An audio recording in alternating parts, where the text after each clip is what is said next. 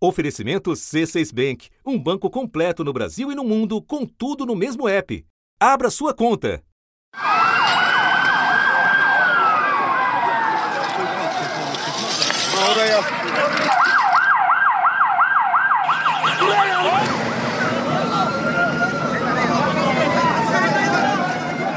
Durante a madrugada, quando a maioria das pessoas estava em casa dormindo, um forte tremor chacoalhou a terra. Ainda estava tudo escuro. Era madrugada. O relógio marcava 4 e 17 quando o primeiro terremoto, com magnitude 7,8, sacudiu a Turquia e a Síria. Mais de 40 réplicas foram registradas depois desse terremoto principal. De tão forte o tremor foi sentido em Israel, Líbano, Chipre e Grécia, a centenas de quilômetros de distância. E horas depois, um outro terremoto fortíssimo também, de magnitude 7,5, atingiu uma outra cidade turca, perto de Gaziantep, ou seja, na mesma região. Esse tremor então foi tão forte quanto registrado no país em 1939, que vitimou mais de 30 mil pessoas. Esse foi um dos abalos sísmicos mais mortais que aconteceram nas últimas décadas na Turquia, que é uma das zonas de terremotos mais ativas do mundo. Localizado sobre o encontro de placas tectônicas, o país é um dos mais propensos a terremotos no mundo. Mas este foi particularmente devastador por uma combinação de fatores: a magnitude, o horário e as condições climáticas. Os números ainda são parciais, mas passam de 3.600 os mortos, são mais de 16.500 feridos. O clima frio também do inverno acabou acrescentando um outro desafio para as equipes de resgate que tentam o tempo todo encontrar sobreviventes do terremoto. Sem casa e no caso dos desaparecidos sob escombros, centenas de famílias ficaram expostas a temperaturas quase congelantes dessa época do ano e fortes chuvas. Um momento em que duas crianças são resgatadas dos escombros de um prédio que desabou no sul da Turquia. Uma delas é socorrida pelo próprio pai, ele desesperado carregando o filho. E detalhe, ele de camiseta, num frio de 5 graus neste momento na cidade. Como disse o presidente turco, essa neve dificulta ainda mais os trabalhos de buscas. Antes mesmo de ambulâncias chegarem, civis começaram os primeiros trabalhos de resgate. Milhares de construções viraram montanhas de escombros. Ainda não tinha amanhecido na Síria e socorristas do grupo Capacetes Brancos, que ficaram conhecidos por tirar pessoas dos destroços de ataques aéreos em plena guerra, se esforçavam para salvar vidas. O epicentro dos tremores foi a região de Gaziantep, onde vivem centenas de milhares de refugiados da guerra da Síria. O país que ainda convive com o conflito terá que enfrentar também a destruição causada pelos tremores. O governo russo confirmou que o presidente Vladimir Putin ligou pessoalmente para o presidente sírio Bashar al-Assad para oferecer apoio. E o primeiro-ministro israelense Benjamin Netanyahu declarou que recebeu um pedido sírio oficial de assistência e que está preparado para cumpri-lo. Isso pode simbolizar uma cooperação histórica entre os dois países, Síria e Israel, que são inimigos há muitos anos. Da redação do G1, eu sou Natuzaneri e o assunto hoje é a piora da crise humanitária de refugiados sírios pelo forte tremor que atingiu o país e a vizinha Turquia. Meu convidado é o jornalista Guga Chakra, comentarista da Globo e da Globo News em Nova York e colunista do jornal o Globo. Terça-feira, 7 de fevereiro. Guga, as milhares de mortes que já foram confirmadas no terremoto que atingiu a Turquia e a Síria acabam agravando muito a crise humanitária por lá, que, como você mesmo escreveu numa coluna recente, andava esquecida no caso da Síria. Então eu queria te pedir para que você nos conte qual é a situação das pessoas nessa região de fronteira, por favor. Essa região de Gaziantep, na Turquia, na fronteira com a Síria, é uma das áreas que mais concentra refugiados sírios de todo o planeta. É importante frisar que muito se fala dos refugiados sírios na Europa, mas a imensa maioria dos sírios estão nos países vizinhos, no caso da Turquia, Jordânia e Líbano. No Líbano, um terço da população é, que vive no Líbano é composta por refugiados sírios e palestinos. Eu passei pelo Líbano duas semanas atrás, a situação deles é muito ruim, até porque a economia libanesa vai muito mal nesse momento e isso afeta ainda mais os refugiados. E a Turquia é o país que, em número absoluto, mais recebe refugiados sírios. São 3 milhões e meio de refugiados sírios vivendo na Turquia. E Gaziantep fica na, na, na, é, perto da fronteira, numa área não muito distante de Alepo, que é uma das duas grandes cidades sírias como Damasco, que foi muito afetada pela guerra. Então, o fluxo foi muito grande em direção a Gaziantep e é comum entre refugiados tentarem ficar perto do país onde viviam, quer dizer, em áreas fronteiriças, até porque culturalmente é mais próximo, porque às vezes eles entram de volta para a cidade onde eles viviam, retornam é, para Gaziantep, então já tinha um, um, um, volume muito grande de refugiados. E lembrando que a guerra da Síria, embora não, não esteja nos seus piores momentos, quer dizer, na prática o regime do Bashar al-Assad ganhou, mas há ainda algumas áreas que há conflitos localizados. E uma dessas áreas é justamente a fronteira da Turquia com a Síria. Não exatamente ali em Gaziantep, mas muito próximo no lado sírio da fronteira, em Idlib. E como você mesmo citava, o ônus de cuidar da imensa maioria desses refugiados é justamente da Turquia, do Líbano e da Jordânia.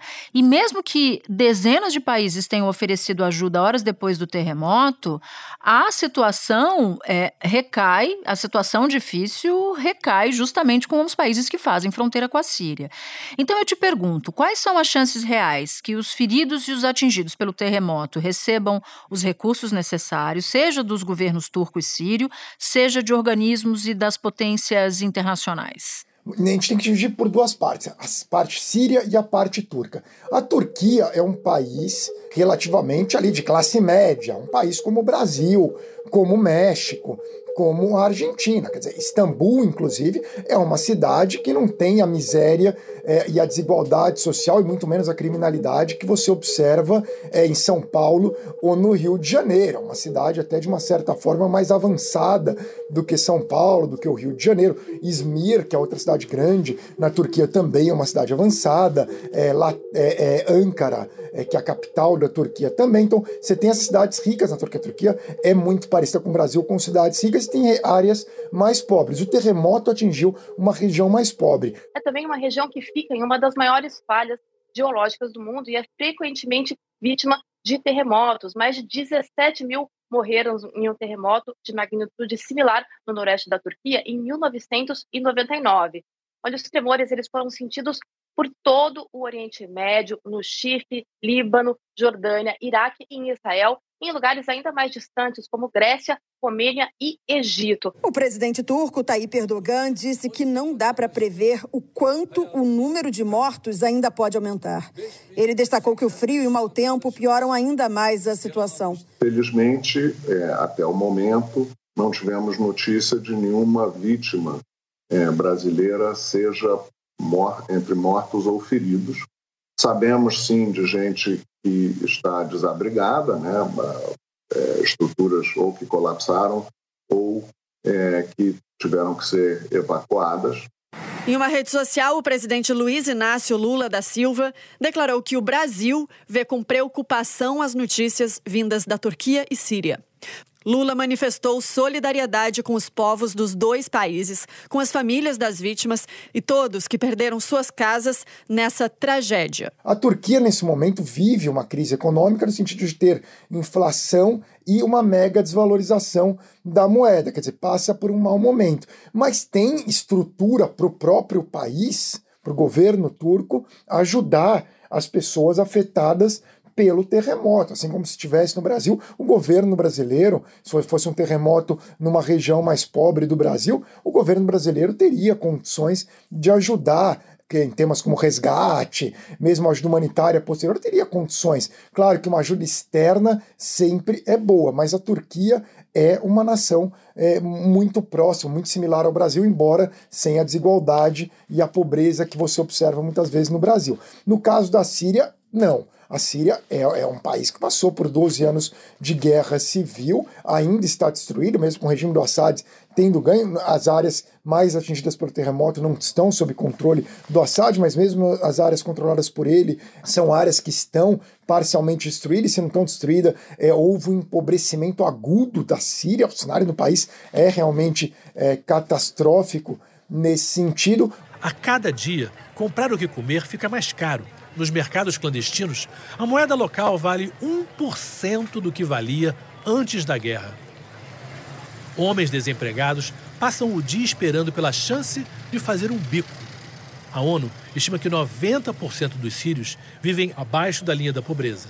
O, o regime diz que vai receber ajuda é, da China, da, do, do, Irã e da Rússia, além dos Emirados Árabes. Eles têm se aproximado muito dos Emirados Árabes é, recentemente, né, a, a, Síria. Então, imagino que os Emirados deem muito apoio. No caso das áreas controladas pela oposição, provavelmente vai ter muita ajuda da própria Turquia, de países ali do Golfo, como Emirados Árabes, Catar e dos Estados Unidos. Muitas nações, quando ocorrem essas tragédias, eles falam que vão ajudar muito para propaganda. Eu nem vou citar nomes de países, mas muito para propaganda, falando que vão ajudar. Tudo eu observei isso muito no caso da explosão do porto no Líbano e também do terremoto do Haiti. Mas é, no caso da explosão do Líbano no porto, no dia seguinte todo mundo anunciando ajuda. Não foi ajuda, foi muito pouca a ajuda que acabou chegando ao Líbano. E a tendência é que o mesmo, o mesmo ocorra com a Síria, no caso de muitos países que vêm anunciando ajuda e essa ajuda no final nunca chega. O secretário-geral das Nações Unidas, Antônio Guterres, prometeu que a ONU está totalmente empenhada em apoiar a resposta à tragédia na Turquia e na Síria, com equipes já em campo avaliando as necessidades e prestando assistência. Vários países já ofereceram oficialmente ajuda humanitária, como o Reino Unido, Estados Unidos, Israel, Rússia, China. A União Europeia afirma que já mobilizou equipes para a Turquia. Aguarda então o pedido oficial da Síria. 45 nações já ofereceram ajuda a esses dois países. Você chegou a citar o efeito da propaganda, né? Muitos países, potências dizendo que ajudam e no fim das contas acabam não mandando recursos. Mas eu quero falar de um outro tipo de propaganda e checar com você como esse episódio, falando particularmente da Turquia, pode ser capitalizado politicamente pelo governo Erdogan. O cenário na Turquia é o seguinte: haverá eleições, estão previstas para junho, o Erdogan queria antecipar para maio. O Erdogan, como a gente sabe, né, ele é uma espécie de autocrata na Turquia, mas a oposição existe. Por exemplo, o prefeito de Istambul, Imamoglu, é da oposição. O prefeito de Ankara é da oposição. O prefeito de Izmir é da oposição. O prefeito de Edirne é da oposição. O provável rival do Erdogan na, na eleição presidencial seria o Imamoglu. Só que o Erdogan, claro, está fazendo de tudo para impedir a candidatura de Imamoglu, que se fossem eleições justas, ganharia, porque ele é popular. O Erdogan é de um partido, que é o AKP, que é um partido conservador, de viés mais religioso. Ele tem como aliado um partido nacionalista, o MHP. Na oposição, o principal partido é o CHP, que tem a origem no, no Mustafa Kemal Atatürk, no kemalismo. É um partido de centro, é centro-esquerda bem secular, daquela tradição secular da Turquia que prevaleceu até a chegada do Erdogan ao poder. Mas talvez ele conte com o apoio de figuras que foram ligadas ao Erdogan no passado, é, como o ex-presidente Abdullah Gül, Davutoglu, que foi é, chanceler. Então, talvez tenha é, um apoio maior. Então a oposição está tentando se organizar para ver se de alguma forma consiga derrotar o Erdogan, tanto na eleição presidencial como na parlamentar. Mas vai ser muito é, difícil, porque o Erdogan é, vai, tende a, a, não jogar limpo. A gente se recorda que na eleição para prefeito de Istambul, o Imamoglu ganhou a eleição inicial contra o candidato do Erdogan, o Erdogan anulou a eleição, tiveram que fazer outra eleição e o Imamoglu ganhou de novo, mas ali é Istambul. Quando é uma eleição em toda a Turquia, ali na região da Anatólia, quando você começa a entrar, ou mesmo na costa do Mar Negro, ali o apoio ao Erdogan começa a crescer e tal, ele vai fazer, vai conseguir dar um jeito. Provavelmente ele vai anular a candidatura do, do Imamoglu e vai tentar ter um rival um pouco mais fraco do que o Imamoglu, mas mesmo assim existe uma chance é, para a oposição vencer na Turquia, embora remota. No cenário econômico, essa, esse cenário de inflação e de mega desvalorização. Turquia que tem quase 70% de inflação. O país se endividou muito, perdeu o controle das contas públicas. Agora enfrenta a inflação alta e tem que pagar essas dívidas em moeda estrangeira. Eu estava na Turquia agora uma semana atrás, uma semana, é, dez dias atrás, voltei no domingo passado na Tusa. E está muito barata a Turquia, extremamente barata comparada a outras vezes. Eu tinha ido para lá a última vez, logo antes da pandemia, em 2019, era um país muito mais caro. É, no geral, assim, você não vê muita mudança é, econômica na situação das pessoas, mas é, a inflação começa a afetar o país, é, sem dúvida alguma, com a interferência do, do Erdogan no, no Banco Central Turco e em outras questões econômicas da Turquia. Me espera um instante que eu já volto para retomar a conversa com o Guga. Com o C6 Bank, você está no topo da experiência que um banco pode te oferecer você tem tudo para sua vida financeira no mesmo app, no Brasil e no mundo todo.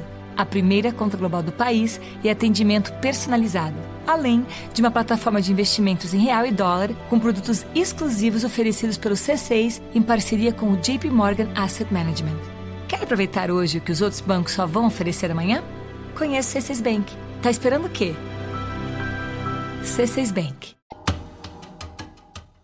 Agora, Google, eu queria te propor uma, uma volta ao passado, dar um passo atrás. Mais de 13 milhões de pessoas fugiram da Síria ou estão deslocadas de suas casas.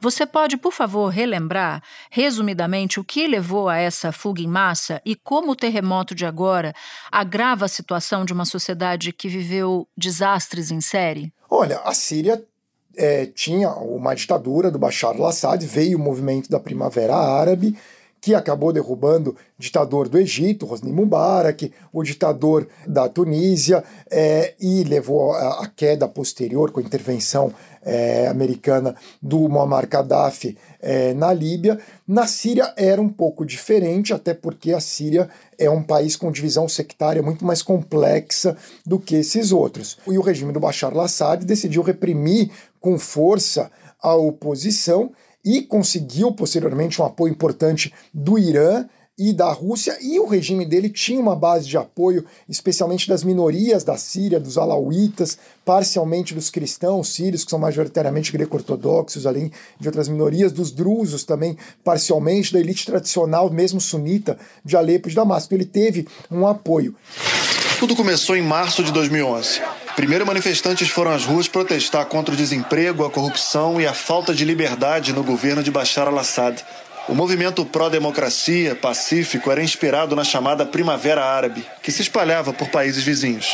Mas a repressão foi pesada apoiadores da oposição recorreram às armas. E a oposição, a oposição tradicional, aquela oposição não armada, começou a perder força e a oposição armada foi se tornando cada vez mais jihadista. Os grupos jihadistas ganharam força, recebendo muito armamento do governo Obama dos Estados Unidos. E alguns desses grupos se tornaram, né, o grupo Estado Islâmico, outro a, a Frente Nusra, que depois virou Hayat Tahrir al-Sham, que é basicamente Al-Qaeda na Síria. Então ficou uma, uma, uma guerra entre uma ditadura ultra sanguinária do Bashar al-Assad, com apoio relativo interno contra uma oposição jihadista também sanguinária. Grupos terroristas como o Estado Islâmico aproveitaram brechas e ganharam espaço. O presidente sírio prometeu acabar com o que chamou de terrorismo apoiado por estrangeiros.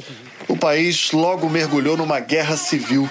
O Observatório Sírio de Direitos Humanos documentou até agora a morte de 388.652 pessoas na guerra quase um terço eram civis. 22.254 crianças.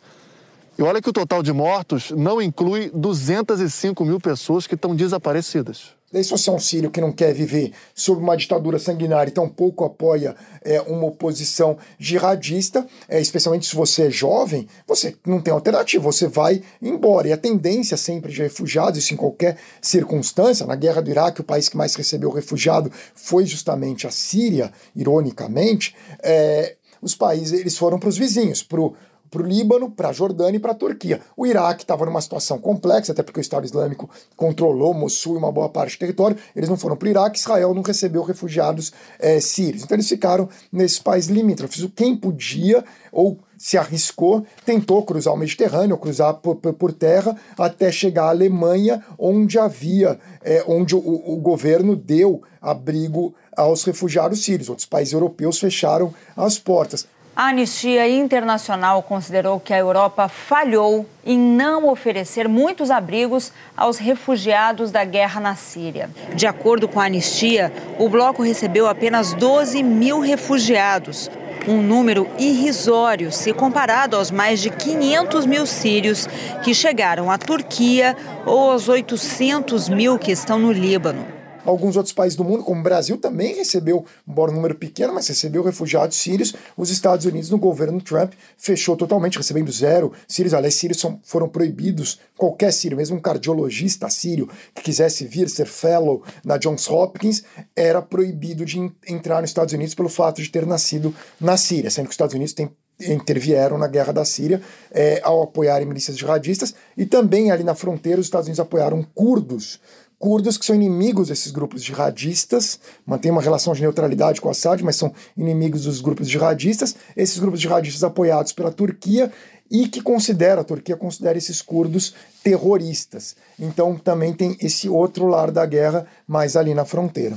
Em que momento em particular da guerra essa tragédia atinge a Síria? O pior momento da guerra foi quando o grupo Estado Islâmico começou a controlar grande por, grandes porções do território sírio, e aí a gente está falando de um regime medieval que decapitava as pessoas, é, especialmente se você fosse minoria, suni, é, cristão, alauíta, é, é uma coisa assim, a forma como se tratavam as mulheres, tudo. Aí foi para um patamar muito além do que estava antes, né? Então, aí ficou, foi no, no, momento do grupo Estado Islâmico que o cenário piorou bastante, mas o grupo Estado Islâmico acabou derrotado. Então, o cenário hoje na Síria, é, em termos de guerra, não é como era em 2015, 2016. A guerra é mais localizada. Se você for a Damasco hoje, não tem guerra. A cidade está empobrecida, mas guerra, isso não tem. Guga, super obrigada por ter tirado um tempinho para falar aqui com a gente. Eu sei que hoje é um dia intenso e que você está sendo super requisitado. Obrigado, sempre uma honra, Natuza. Este foi o assunto podcast diário disponível no G1, no Globoplay, no YouTube ou na sua plataforma de áudio preferida. Vale a pena seguir o podcast na Amazon ou no Spotify, assinar no Apple Podcasts, se inscrever no Google Podcasts, no Castbox ou no YouTube e favoritar na Deezer. Assim, você recebe uma notificação sempre que tiver um novo episódio. Comigo na equipe do assunto estão Mônica Mariotti, Isabel Seta, Tiago Aguiar, Gabriel de Campos, Luiz Felipe Silva, Tiago Kazuroski, Etos Kleiter e Nayara Fernandes. Eu sou Natuzaneri e fico por aqui. Até o próximo assunto.